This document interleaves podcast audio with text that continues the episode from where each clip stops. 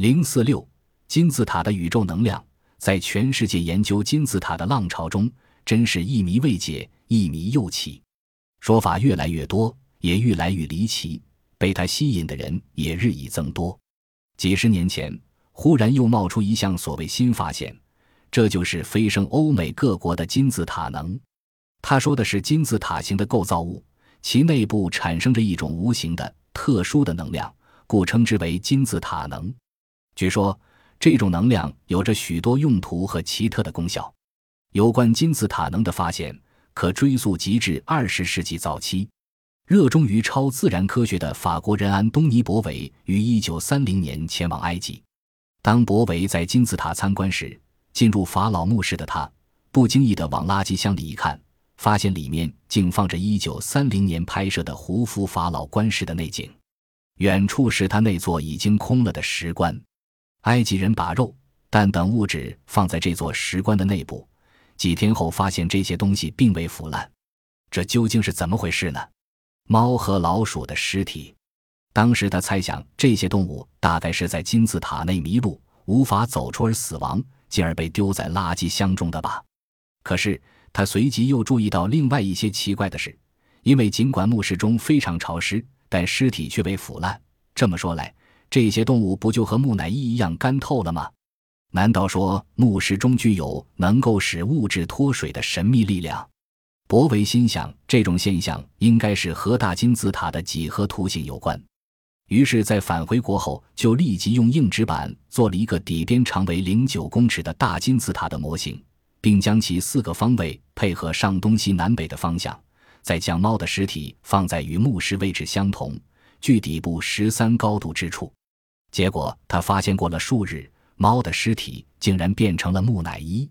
接着，他又用肉片、鸡蛋等物质加以实验，结果确认不论放任什么，全都不会腐烂。于是，他就发表了有关他对金字塔能研究结果的报告。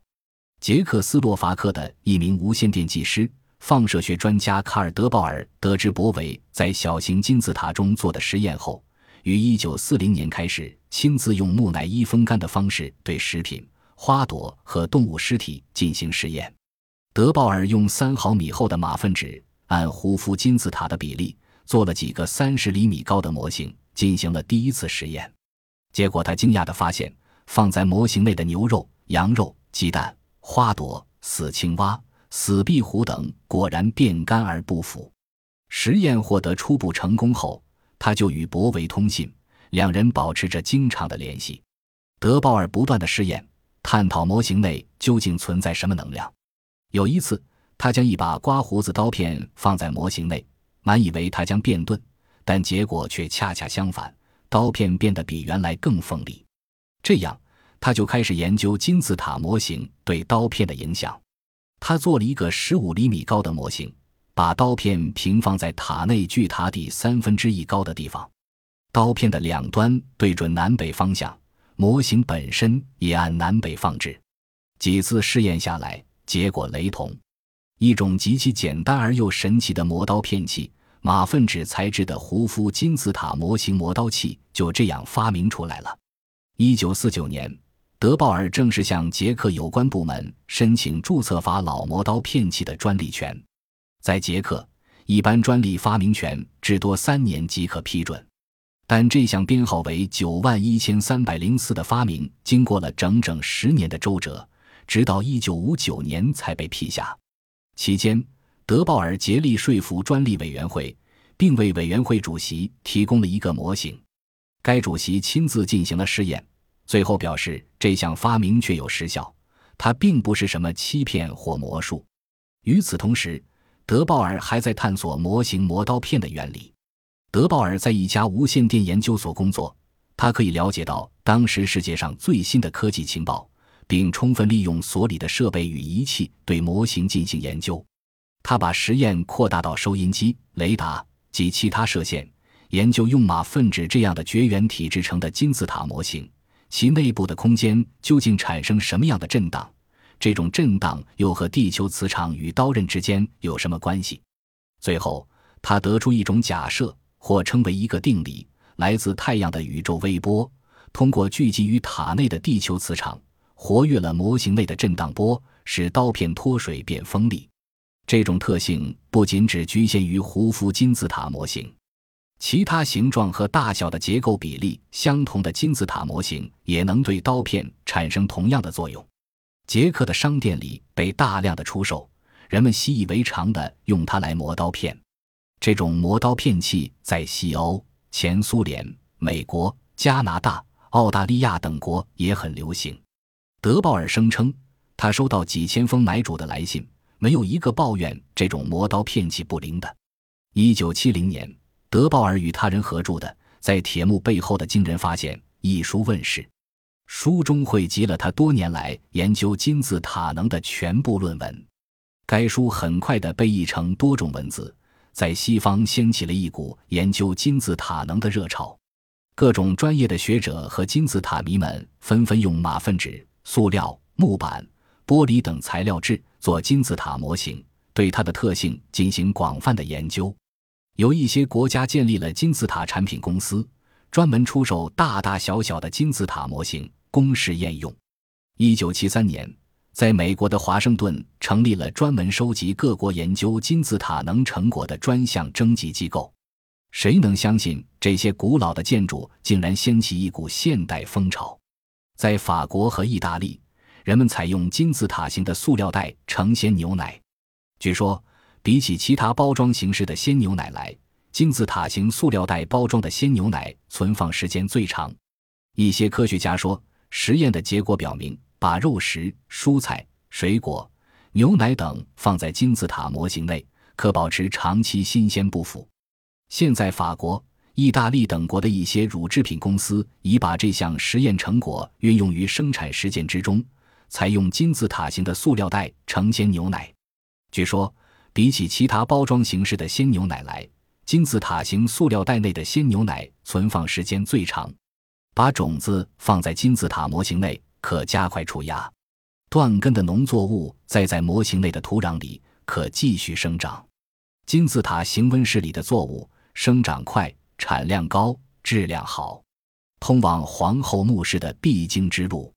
如果人们在这里稍作片刻，就会觉得神清气爽、精力充沛，感到全身舒畅。据专家解释，这是因为金字塔内形成了一些磁场，它们震荡人体的内分泌腺，内分泌腺因受到刺激，进而产生最大分泌功效。经由它们制造的激素，赋予控制人体的功能。把自来水放在金字塔模型内，二十四小时后取出，称之为金字塔水。用金字塔水泡茶、煮咖啡、冲牛奶、制作清凉饮料，味更纯。用它烧菜、熬汤，做出的食品比用普通水的味道更鲜美。每天喝杯金字塔水能健胃、助消化、抑制神经紊乱。用它洗脸，可使皮肤娇嫩。它能消瘀止痛。用它清查患处，能减轻关节炎患者的痛楚，甚至治好关节炎。它对医治粉刺、黑痣、鸡眼、痈疽。有肿等皮肤病也有一定的疗效。用金字塔水浇灌农作物，可促进作物的茁壮生长，提高产量。用它浇果树、蔬菜和花木，水果和蔬菜的滋味更佳，鲜花尤为缤纷富裕。摘下的鲜花如插在盛着金字塔水的花瓶里，可推迟凋谢，延长花期。但是最奇妙、最引人入胜的，莫过于对人体的试验了。金字塔模型成了治疗许多疾病的医疗器械和无形的灵丹妙药。假若你想在工作时消除久坐的疲劳，保持旺盛的精力，你可以在你办公室的座椅下面放一个小金字塔模型。如果你晚上失眠或睡觉不踏实，就请你在床下放置一个模型。要是你的孩子夜里哭闹，扰得全家不宁，你把它放人金字塔模型内，他会立即安然入睡。假如你患有头痛、牙痛等病痛，或者高血压、疲劳和其他不适，你最好进入金字塔模型内稍作片刻，或者睡上一觉。它能止痛、降压、恢复人体的青春活力、延年益寿等等。为什么会这样呢？有专家这样解释：金字塔内部形成了一些磁场，它们震荡人体的内分泌腺，内分泌腺因受到刺激，进而产生最大分泌功效。经由它们制造的激素赋予控制人体的功能，所以即便把它放在椅下或床下，它也会震动你的全身细胞，让你感到无比舒畅。金字塔形是一种简单的几何图形，其模型的制作和试验都很简便。据介绍，可采取底边长、棱长、高的比为十二幺幺四八或九八五五六两种比例。实验时，棱边一定要对准南北方向，不要把模型靠近墙壁、金属物和电器旁。金字塔能量不同于磁能，但据推想，它可能是与地球磁场有关的一种地球能量。英国的一个史前遗址也具有这种至今还没能解释清楚的能量概念。有人认为，古代遗址的长期定向作用会使其自身内部形成一种能量中心和有导向的网络。他们认为，这也许是金字塔能量的起因。金字塔的能量不同于磁能，据推想，它可能是与地球磁场有关的一种地球能量。在塞加拉的阶梯金字塔里，也有这种至今还没能解释清楚的能量。有人认为，古代遗址的长期定向作用使其自身内部形成一种能量中心和有导向的网络，这也许是金字塔能量的真正起因。金字塔能的倡导者认为，古代埃及人懂得如何用金字塔这种形状产生一种奇异的能量。如今这一知识已经失传，但是奇怪的是，他们要求必须把实验用的金字塔对向北磁极，而古代埃及人修建的大金字塔也是朝向正北。究竟为什么金字塔模型必须面向正北方向呢？显而易见，我们还没有发现这些古迹的全部秘密。